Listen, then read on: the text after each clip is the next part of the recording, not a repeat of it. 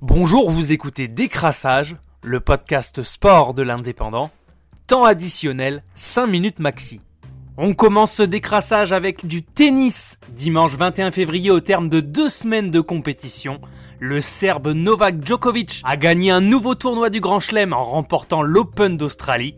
Opposé à la tête de série numéro 4, Danil Medvedev, Djoko, numéro 1 au classement ATP, a tranquillement disposé de son adversaire malgré un premier set disputé 7-5. Le Serbe s'est ensuite imposé 6-2-6-2 en 1h53 de jeu. C'est le 18e titre du Grand Chelem pour Djokovic et son 9e succès dans le tournoi de Melbourne. Il est désormais à deux longueurs de Rafa Nadal et Roger Federer dans le nombre de victoires en tournoi du Grand Chelem.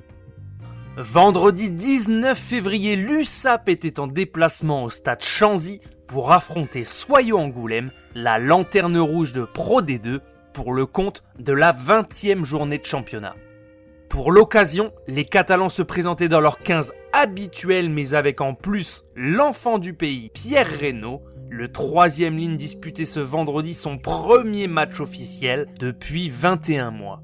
Et l'USAP ne se sera pas facilité la tâche avec un carton rouge pour Charles Gelly dès la 20e minute laissant ses partenaires à 14, un rouge qui a finalement libéré les Catalans pour prendre le match à leur compte selon les propos du coach de l'USAP, Patrick Arletaz. Finalement, l'USAP a eu ce brin de solidarité et de volonté en plus pour gagner à 14 en l'emportant 31 à 17 avec deux essais de Acebes, un de Tomo Epo 4 pénalités de Jaminet et 2 transformations du meilleur marqueur catalan.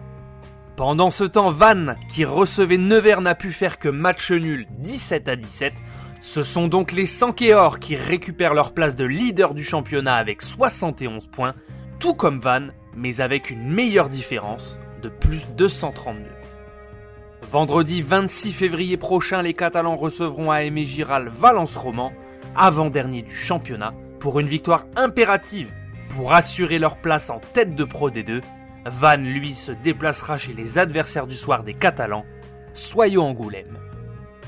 Dimanche 21 février 2020, soit quelques jours après la défaite en Ligue des Champions face au Paris Saint-Germain, le FC Barcelone recevait au Camp Nou Cadiz pour la 24e journée de championnat.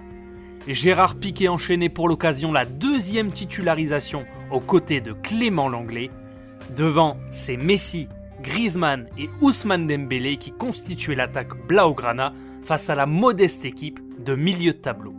Après la défaite à domicile de l'Atlético face à Levante, le Barça avait l'occasion de reprendre des points sur le leader. Malheureusement, les hommes de Ronald Koeman n'ont pu faire que match nul malgré une domination toute la rencontre.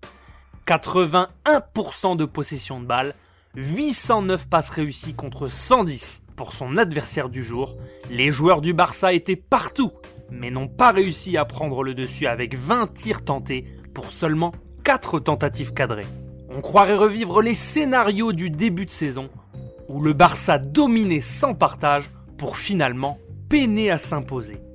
Ce sont pourtant les coéquipiers de Léo Messi qui ont ouvert le score dès la 32e minute par penalty, avant que Fernandez ne réduise lui aussi le score en fin de rencontre à la 89e, après une faute concédée par Clément Langlais.